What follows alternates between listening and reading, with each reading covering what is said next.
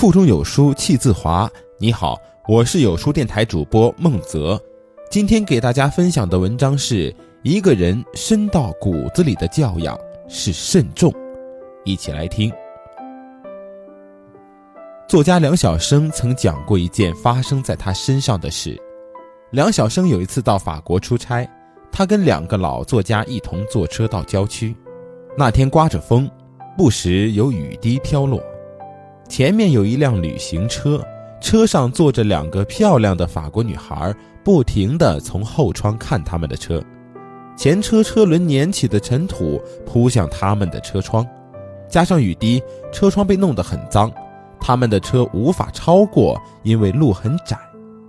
他问司机：“能超车吗？”司机说：“在这样的路上超车是不礼貌的。”他正和司机师傅说着，前面的车却慢慢停了下来。一位先生走下车，先对后车的司机说了点什么，然后让自己的车靠边，让他们先过。梁晓声问司机：“他刚才跟你说什么了？”司机转述了那位先生的话。一路上，我们的车始终在前面，这不公平。车上还有我的两个女儿，我不能让他们感觉这是理所当然的。梁晓声说：“当时他的脸腾的一下就变得通红。这位先生的这句话让他羞愧了好几天。没有哪一条交通规则，没有哪一条法律有规定，这位先生必须做出这样的举动。”他这样做完全是出于他本人的素质，出于他作为社会集体的一个组成部分所具备的教养。毕淑敏说过：“教养是衡量一个民族整体素质的一张 X 光片。脸面上可以靠化妆繁花似锦，但只有内在的健硕才经得起冲刷和考验，才是力量的象征。”这几年，我们总喜欢说“教养”这个词。但中国人最缺的教养，可能就是在公共场合能够约束、规范自己行为的教养，也就是慎重。我们经常能看到这样一些现象：过马路的时候，只要凑够几个人，人们便可以一起壮胆走，完全无视红绿灯；开车时，总会碰到有人随意变道和强行超车；坐火车时，经常出现嬉戏打闹和大声喧哗而自娱自乐的熊孩子，旅游外出时随地吐痰、乱扔垃圾的现象更是屡见不鲜。这些现象的频繁出现，无非是因为很多人抱着这样的心态：别人都在做，我为什么不可以？公家的东西不用白不用，坏掉对自己没有损失，有什么必要去爱惜呢？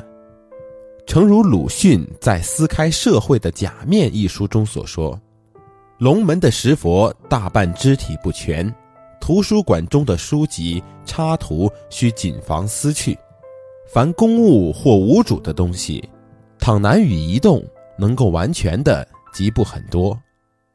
关心公共生活，呵护公共空间，对很多人来说，好像都很难做到。”还记得去年十一月三日那一条刷爆朋友圈的杭州狗主人殴打年轻妈妈的新闻吗？原本只是一个极其平常的傍晚，一位带着年幼的两个孩子在小区散步的妈妈，却遭遇了从天而降的一顿暴打。两个孩子被一只未拴狗绳的小狗追逐，孩子们非常害怕，一直转着圈躲避。母亲出于本能护着两个孩子，朝着小狗不停地做驱赶的动作。这时，狗主人跑过来了，双方发生争执。狗主人金某随即将孩子的母亲推至旁边轿车引擎盖上进行殴打。路人好不容易才将两人劝分开，两人怒气未平，口头上仍未停止争执。在路人离开之后。金某又冲回来，狠狠地把徐某推倒在地，将他打至骨折。在公共场所不拴狗绳遛狗的做法，本就是缺乏公共意识的自私行为。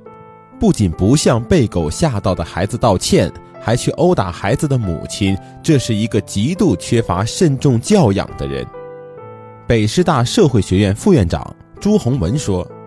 一旦进入公共场合，就涉及我和他人的关系，涉及我的行为举止对他人的影响。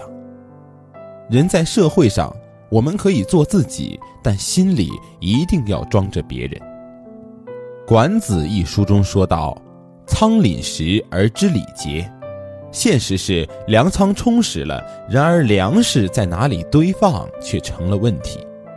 二零一五年，佛山唐园东三街五号楼发生火灾，窗口冒出滚滚浓烟和火苗，路过的行人见状赶紧报警。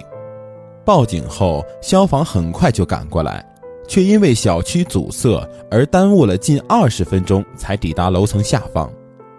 原来是因为该小区属于旧小区，消防车被乱停乱放的车堵塞而进不去，只能眼睁睁地看着屋里的东西全部葬身火海。像这样因为缺乏公共教养而引发和扩大的灾难，几乎一直萦绕在我们身边。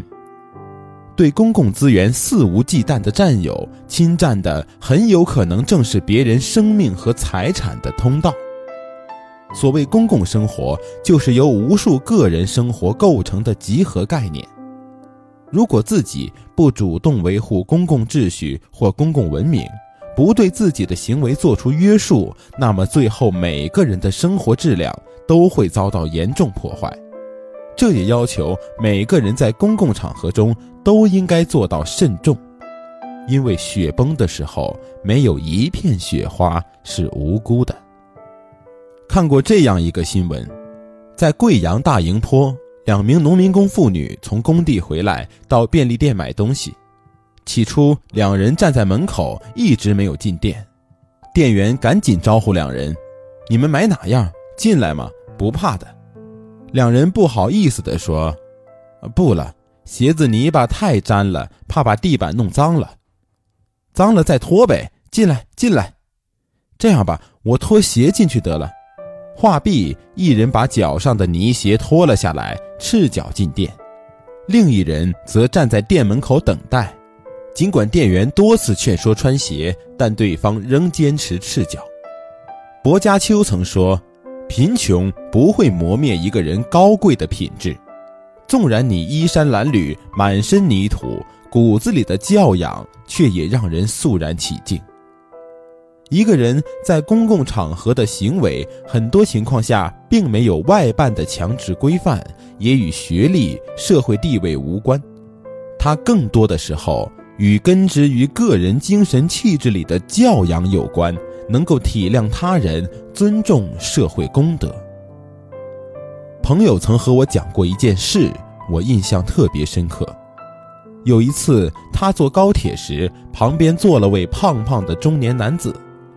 上高铁后，他在座位坐下，就把靠背放了下来，躺了一会儿。然后他突然跑到自己座位后面的那个位置上，举臂伸腿的坐了几秒后，再次回到自己的位置上。在自己的位置坐了几秒后，又跑到后面位置去坐了坐，如此反复了好多次。朋友觉得有点闹心，就说：“大哥，你能不能不要跑来跑去了呀？”他回答说。不好意思呀，我太累了，想靠着舒服一点但我怕放低靠背会影响后面的乘客，所以想调整到一个合适的程度。朋友说，那一刻他觉得这个大哥所有的举动都突然变得异常可爱，因为他的行为是透露着人格魅力的，他是高贵的。青春寄语里说，教养不是轻易的从别处买来贴在身上的调性。而是你本人的生命里侧、皮肤底层渗透出来的光彩夺目的情操，我深以为然。叶圣陶先生在教育子女要多为他人着想时，曾举过一个例子：一位父亲让儿子递给他一支笔，儿子随手递过去，不想正好将笔头交在了父亲手里，父亲就对儿子说：“递一样东西给人家。”要想着人家接到了手方便不方便，你把笔头递过去，人家还要把它倒转来。倘若没有笔帽，还要弄得人家一手墨水。刀剪一类物品更是这样，绝不可以拿刀口刀尖儿对着人家。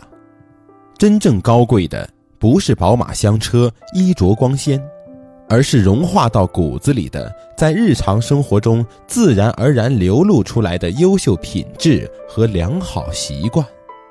正如哲学家莫尔在《乌托邦》一书里说过：“金银远远赶不上铁的用处大。”道理很简单，为他人着想的人，即使自己给出的只是铁，于别人来说也会成为金。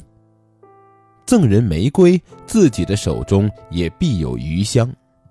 任何时候都能够做到换位思考，能够以同理心去为别人着想的这一份善意，就是门槛最低的高贵，也是慎重的教养。与诸君共勉。好的，这就是今天给大家分享的文章了。我是孟泽，在美丽的辽宁丹东为你送去问候。